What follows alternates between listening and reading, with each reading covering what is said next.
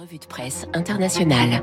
Bonjour Alexis Karkins-Marchais. Bonjour François. Partenaire chez Eight Advisory pour euh, la revue de presse internationale de Radio Classique. Alors après l'inculpation de mardi, quelles sont les prochaines étapes pour Donald Trump? C'est euh, Washington Post hein, qui nous fait le résumé. Oui, dans un, dans un article très très clair, le Washington Post revient sur ces images historiques que nous avons vues mardi dernier. Un président présenté au juge dans une salle du tribunal de, de New York, le juge Ron Merchan dans le cadre de l'affaire Stormy Daniels. 34 chefs d'inculpation et un ancien président qui plaide non coupable. Alors les prochaines étapes, ben d'abord le juge veut obtenir l'engagement du camp Trump, des avocats de Trump, que les pièces du dossier euh, qui vont lui être présentées ben, ne seront pas médiatisées. Il y a une peur de euh, du poids médiatique et de manipulation, donc d'abord un engagement de confidentialité. Une fois l'accord obtenu, euh, ce qu'on appelle le discovery process, c'est-à-dire justement la révélation de toutes les pièces qui ont été constituées dans le dossier d'inculpation, vont être présentées régulièrement au président dans, pour vérifier est-ce que effectivement il a maquillé le paiement de cet argent pour faire taire Stormy Daniels. Il aura jusqu'au 8 août pour euh, préparer son dossier en réponse et, pour le déposer. Donc ça soulève plusieurs questions que, que reprend le Washington Post. D'abord, est-ce qu'il y aura des nouvelles informations publiques d'ici là? A priori non. Selon l'avocat d'ailleurs de Donald Trump, il devrait déposer le dossier même un peu avant août, plutôt vers le mois de juillet, mais d'ici là, probablement pas beaucoup d'informations nouvelles. Autre question, est-ce que Donald Trump retournera physiquement au tribunal? Ses avocats ont demandé au juge que ça ne soit pas le cas, mais le 4 décembre, le juge a insisté pour le revoir quand il rendra son verdict. Enfin, la grande question que tout le monde se pose, est-ce qu'il y aura des interférences avec la campagne?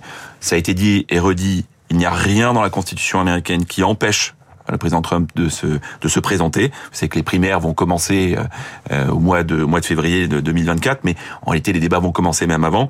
Et oui, il y aura quand même certaines interférences parce que les premiers débats chez les Républicains, ça vient justement au mois d'août. Donc euh, en plein en plein en plein moment où le, le président va déposer son ses, ses réponses et son dossier. En plus, euh, ce, ce, enfin, le procès, l'inculpation va continuer jusqu'en 2024. Donc, sauf si l'affaire est classée, sauf s'il y a un arrangement qui est toujours possible, ou sauf s'il y a des recours juridiques euh, nouveaux, eh bien, on devrait même avoir un procès début 2024, ouais. et donc en plein moment des primaires. Télescopage total. Télescopage total. En attendant, c'est bon pour les sondages. Hein, donc politiquement, c'est bon pour les sondages. On a vu que les, les, sondages de Trump remonter fortement. Et puis, je vous le dis, François, incroyable. Euh, si vous le souhaitez, c'est bon pour les affaires aussi parce que vous pouvez acheter des tasses et des t-shirts marqués Not Guilty, non coupable. Le camp Trump, c'est toujours faire des affaires. C'est quand même assez impressionnant ce qui se passe et le sens des choses.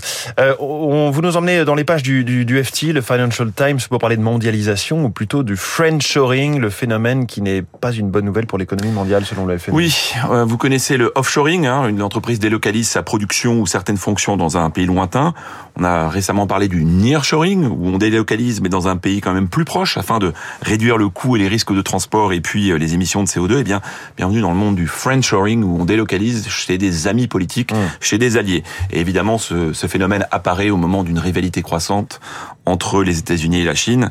Alors le FMI s'alarme de cette tendance qui fait qu'on délocalise uniquement dans des pays amis. Alors bien sûr, on peut dire qu'on réduit le risque politique, mais ça réduit aussi la diversification du risque.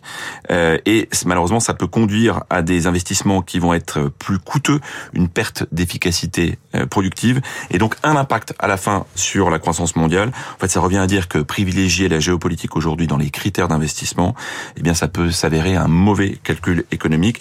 Il est même à craindre, selon le FMI, que l'accroissement de toutes les tensions géopolitiques que nous connaissons en ce moment eh bien, viennent renforcer euh, le ralentissement, les freins sur ces investissements entre entre différents pays, et à la fin, ce risque d'être les pays les plus pauvres mmh. qui pourraient en pâtir. Voilà. Donc, euh, pas une très très bonne nouvelle de ces montées euh, de tensions géopolitiques.